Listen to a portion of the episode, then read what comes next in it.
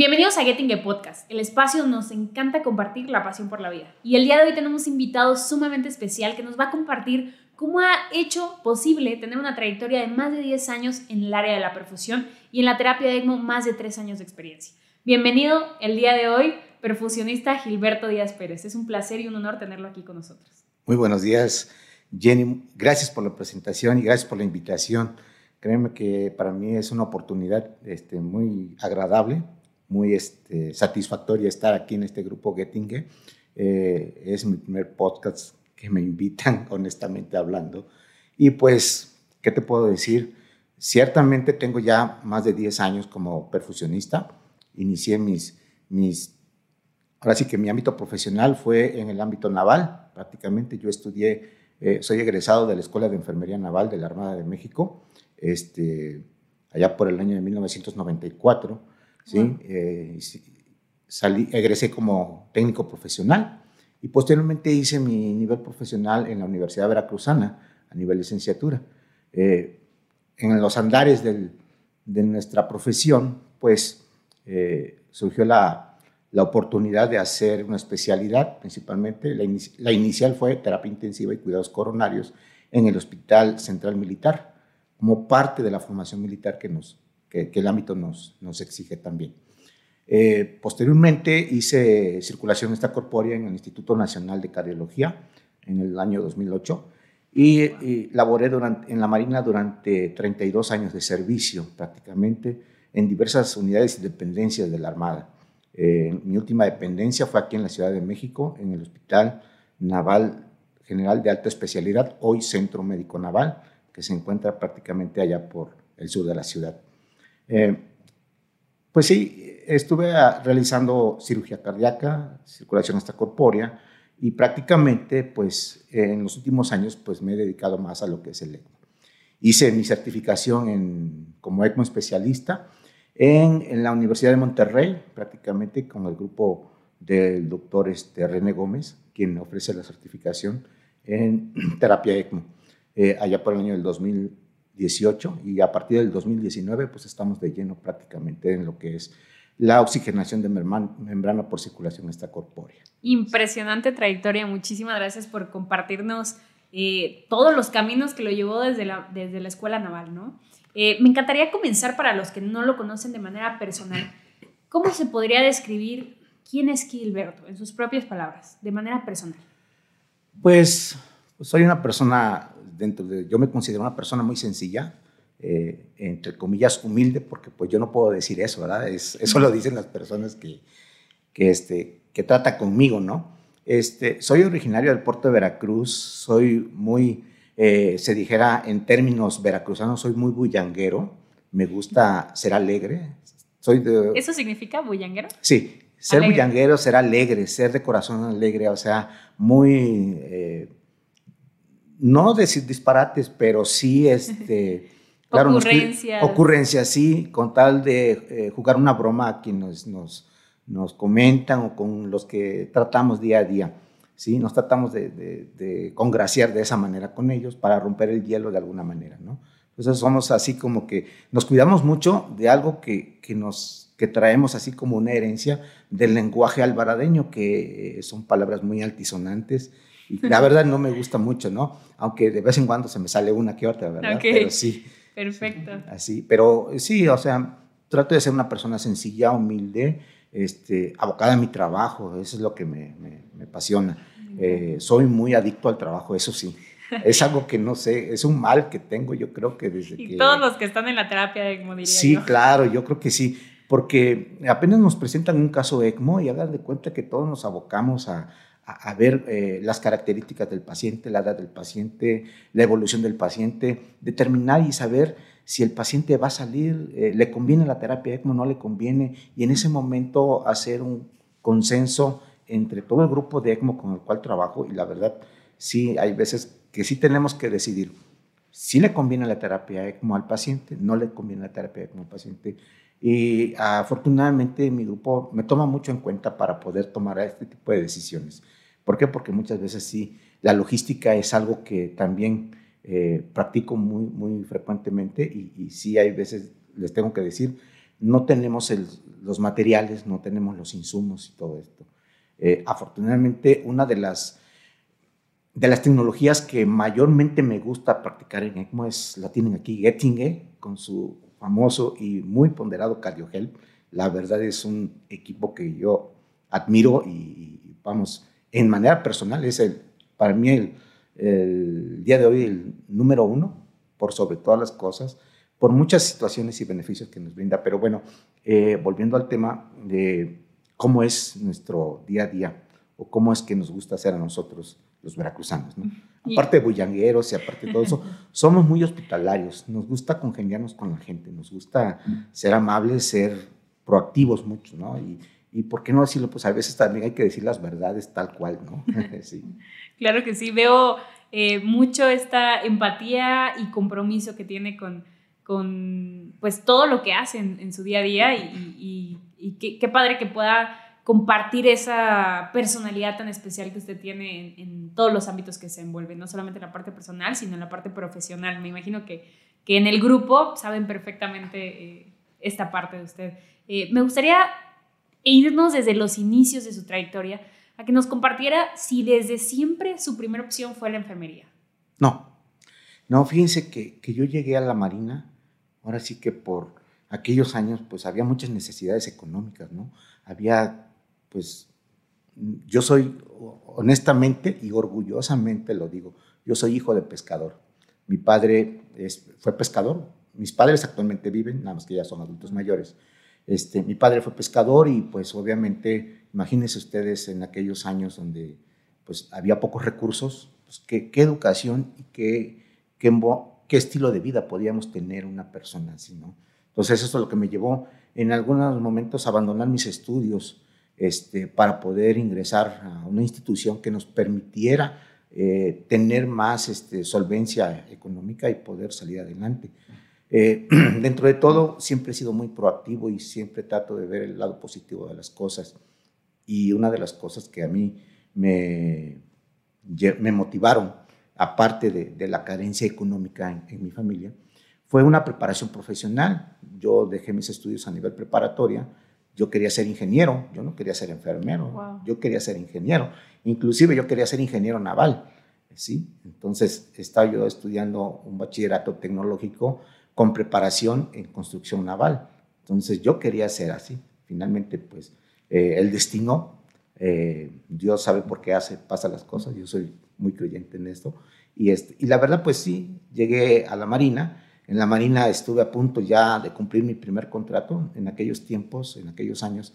El primer contrato era de tres años. Cumplía, yo quería cumplir mi contrato de tres años y seguir estudiando con lo poco que yo había ahorrado. Sin embargo, llegaron las convocatorias para estudiar algunas carreras y la única carrera con la cual yo cumplía requisitos para ingresar a estudiar en la Marina era la carrera de enfermería. Wow. Y con tan buena suerte, con tan buena preparación también, este, que al momento de sustentar exámenes de admisión, pues en mi primera, en mi primera ocasión, en mi primera oportunidad, este, quedé, quedé este, en la escuela de enfermería. Y de ahí empezó mi, mi peregrinar por toda esta profesión, que poco a poco uno le va naciendo el amor por la carrera. En el transcurso de la, de la, carrera sí, sí tiene uno algunos este, sinsabores, por los instructores, por los maestros y todo. Pero ya en el ámbito profesional, ya cuando uno tiene el contacto con los pacientes y empieza uno a ver esa parte holística que tiene la carrera, ¿no? que tiene la profesión en el cual estás ayudando a la demás gente, eso empieza a llenarte. Ese vacío que tú tenías desde el punto de vista profesional por no haber cursado una carrera, pues que no pudiste por situaciones económicas, ese pequeño vacío profesional se va llenando poco a poco con las... Eh, con esas satisfacciones de poder, más bien esas satisfacciones de hacer el bien sin mirar a quién. Cuando ves esa sonrisa, cuando ves que un paciente te da las gracias, cuando ves a esa familia que te dice gracias por todo lo que hiciste por mi, por mi paciente, son satisfacciones que uno se lleva en el corazón, no se las lleva uno nada más en el día a día, sino en el corazón. Y eso es lo que muchas veces te llena más. Y, eso es lo que pudo más, lo que pudo hacer y, motivarme a prepararme un poquito más dentro de mi profesión. La verdad, Estoy muy agradecido con mi profesión, con la institución que me brindó la oportunidad de llegar a hacerlo y con todas las personas que han confiado en mí, con las personas que han depositado su confianza para poder llegar a ser lo que hoy este, Gilberto Díaz es. Padrísimo, de verdad, muchísimas gracias por compartirnos esta experiencia de vida realmente. Y me gustaría preguntarle cómo es que una vez que le atrapa la enfermería, que se apasiona por ella, que como usted dice, eh, se enamora de esta profesión, ¿cómo es que ahora se enamora de esa especialidad de eh, cuidados críticos y, cuidados este, también en, la parte cardiovascular? Bien, eh, obviamente cuando uno egresa, más en el ámbito militar, existe una competencia, una sana competencia, yo le llamo así, una sana competencia por, no por saber más, sino por el, compromiso de tener la responsabilidad de cuidar con mayor ahínco a tus pacientes, con, con mayor profesionalismo. Entonces, eh, surge una disyuntiva porque yo quería ser enfermero quirúrgico. Wow. Y resulta ser que al momento que yo empiezo a ejercer mi profesión, veo que necesito más conocimiento y más preparación sobre el área clínica y sobre el área crítica. Y al momento de tomar la decisión de qué especialidad hacer, este, me fui por el área de cuidados críticos y cardiovasculares. ¿Con la intención de después hacer quirúrgica? ¿O no? No. Ahí eh, lo descartó. No, yo descarté esa, posibilidad porque yo era muy dinámico, siempre he sido muy hiperactivo. Y la verdad, encerrarme en un quirófano eh, para mí era como que una limitación, como que encerrarme en un área no, no, sentía yo que no iba a crecer profesionalmente. Entonces eso fue lo que me, me, llevó a tomar la decisión de hacer cuidados críticos, ¿sí? de la cual no me arrepiento hoy.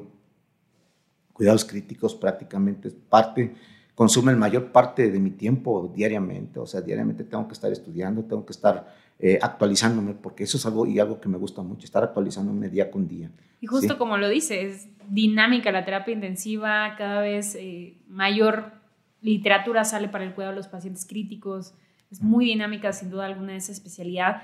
¿Y, cómo fue este momento donde se atropieza con ECMO? Ah, ok. Resulta que, pues, después de hacer cuidados críticos, hice perfusión o circulación extracorpórea en el instituto. Eh, allá por el 2009, pues, estuve haciendo cirugía cardíaca eh, en el Hospital Naval y, pues, llega un momento en que el ECMO, pues, nunca llega al Hospital Naval.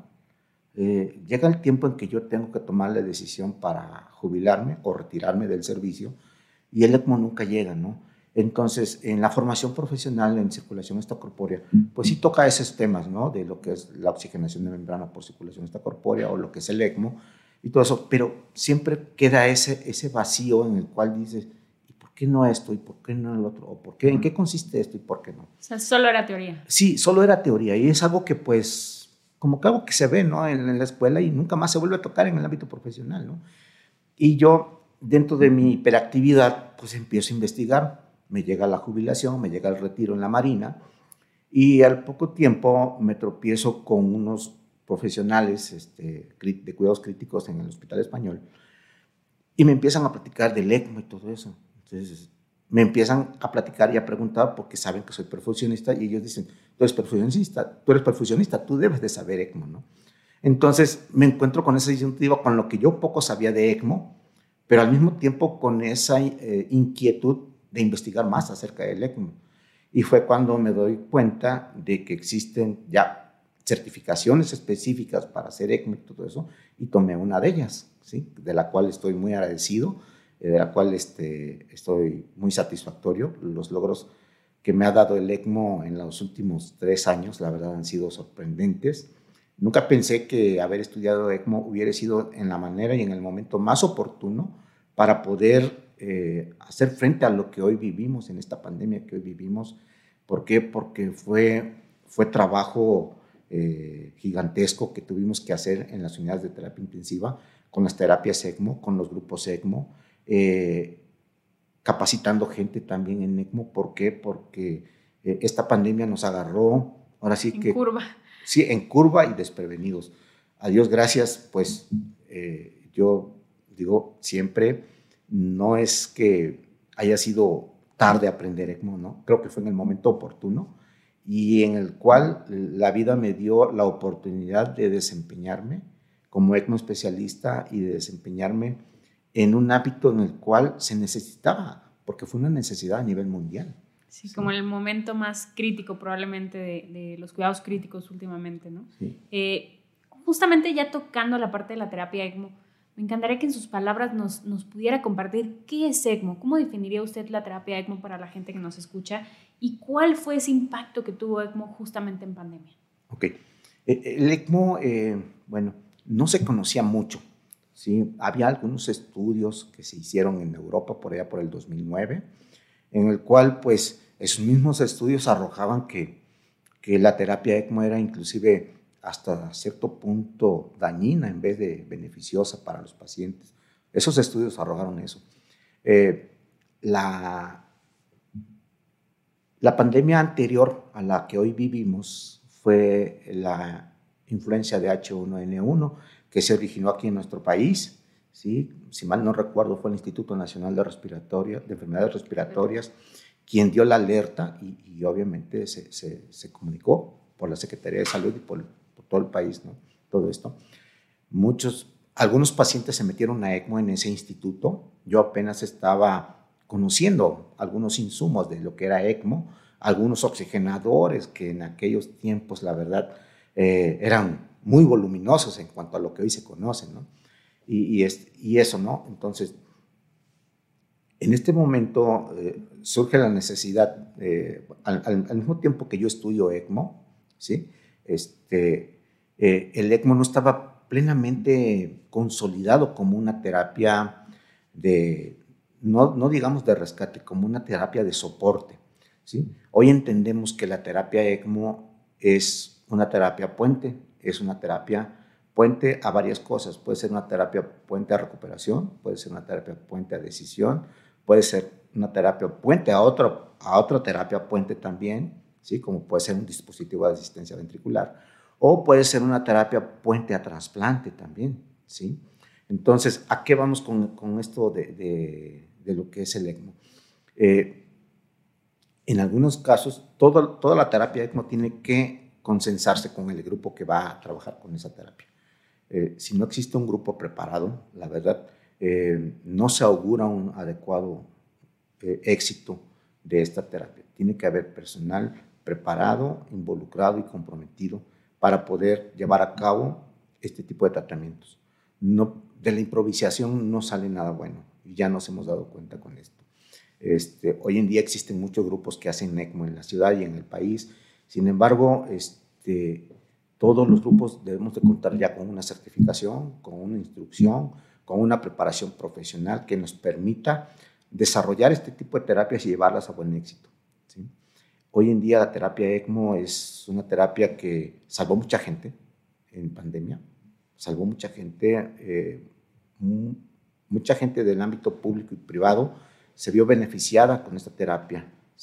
Lamentablemente es una terapia muy costosa que pues por el momento no se puede implementar en todos los hospitales públicos, Ojalá así hubiese podido haber sido aquí en la pandemia, pero bueno, sabemos que hay limitaciones como en todo, hay muchas limitaciones. Eh, la terapia ECMO prácticamente es, este, es una terapia que soporta al paciente, ya sea en alguna de sus patologías o en alguna de sus necesidades, eh, ya sea en necesidades cardiovasculares o en necesidades respiratorias. ¿no? Y pues sabemos perfectamente hacia dónde vamos a ir cuánto tiempo vamos a invertir en, este, en esta terapia con cada uno de nuestros pacientes. Por decir algo, si vamos a poner un ECMO veno arterial a un paciente con un choque cardiogénico o alguna enfermedad cardiovascular, pues un paciente que podría estar en soporte unos 5 o 7 días aproximadamente. Si vamos a proporcionar esta terapia como soporte respiratorio o soporte pulmonar, es una terapia prolongada. Y el grupo debe estar preparado para poder afrontar esta situación. ¿Por qué digo que debe estar preparado? Porque se consume mucho tiempo, muchos recursos y mucha disponibilidad. ¿sí? Eh, existen complicaciones inherentes a la terapia que en un momento dado se tiene que hacer llamada de todo el grupo para poder hacer frente de la complicación o de la situación que se esté presentando y resolverla.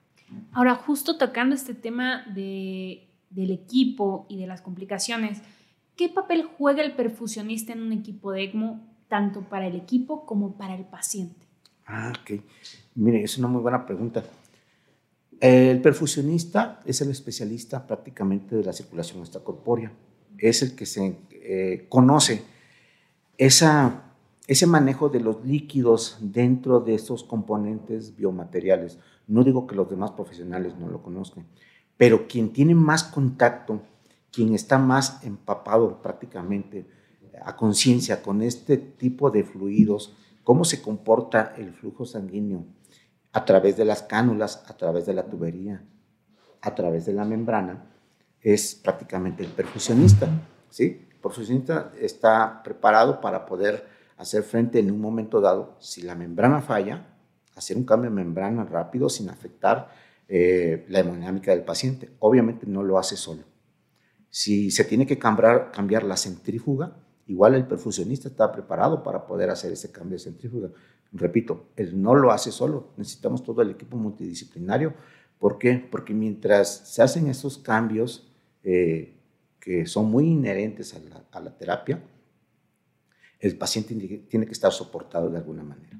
Y con este vínculo tan estrecho que hay entre el perfusionista y toda la, todo lo que conforma el circuito extracorpóreo y con el paciente, ¿cuál podría decir que ese, eh, ese resultado, ese vínculo tan estrecho que hay entre un perfusionista y el paciente? Cuando asume uno el compromiso de trabajar con un grupo y hacer y, participar prácticamente en las ventajas y desventajas en la toma de decisiones de, de colocar o no colocar una terapia ECMO, ¿sí? Eh, existe mucha confianza, mucha credibilidad y existe también mucho ahorro en cuanto a gastos eh, de insumos médicos y en cuanto a tiempos de tratamiento, ¿sí? Eh, obviamente siempre debemos de tener en cuenta que lo primero es el paciente, ¿sí? Entonces, si tomamos una decisión en consenso como grupo, quien va a salir mejor beneficiado es el paciente. paciente. Siempre, siempre. Y siempre nosotros en nuestro grupo vamos a ponderar eso que qué beneficio va a ser nuestra terapia o cómo vamos a beneficiar nuestra terapia al paciente desde el punto de vista de nuestra expertise o de nuestra praxis como grupo. ¿sí? Y dentro de su trayectoria con todos los pacientes que ha apoyado, que ha estado íntimamente vinculado, que ha estado ahí en esos casos de, de, de ECMO, me gustaría que nos compartiera ese caso que probablemente marcó eh, muy importantemente su trayectoria o su vida, eh, ese caso, ese paciente que, que dejó huella. ¿Cuál podría ser? Todos los pacientes han sido muy agradecidos de los que eh, han salido este, satisfactoriamente. Cabe mencionar que también la terapia ECMO es una terapia muy dinámica y así como hemos tenido aciertos, también hemos tenido desaciertos. Tenemos una estadística en la cual todo el 90% de los pacientes que han sido sometidos a ECMO en nuestro grupo han salido victoriosos, han salido bueno, sanos, los hemos llegado a desconectar sanos, eh, se han ido a sus casas, lamentablemente algunos no, digo esto por situación de la pandemia, digo, no podemos decir que el 100% ha sido satisfactorio, sería mentir, la verdad, y eso no es bueno, no es bueno mentir. Entonces, eh, en este sentido, pues sí, eh, de, las, de los pacientes que, que tienen, que han salido vivos y todo, la satisfacción que ha marcado eh, recuerdo un paciente que lo tuvimos en el, un hospital del sur de la Ciudad de México. Eh, lo trasladamos de un hospital del Estado de México a, allá al hospital HMG Coyoacán. Lo estuvimos soportando más de 45 días en ECMO.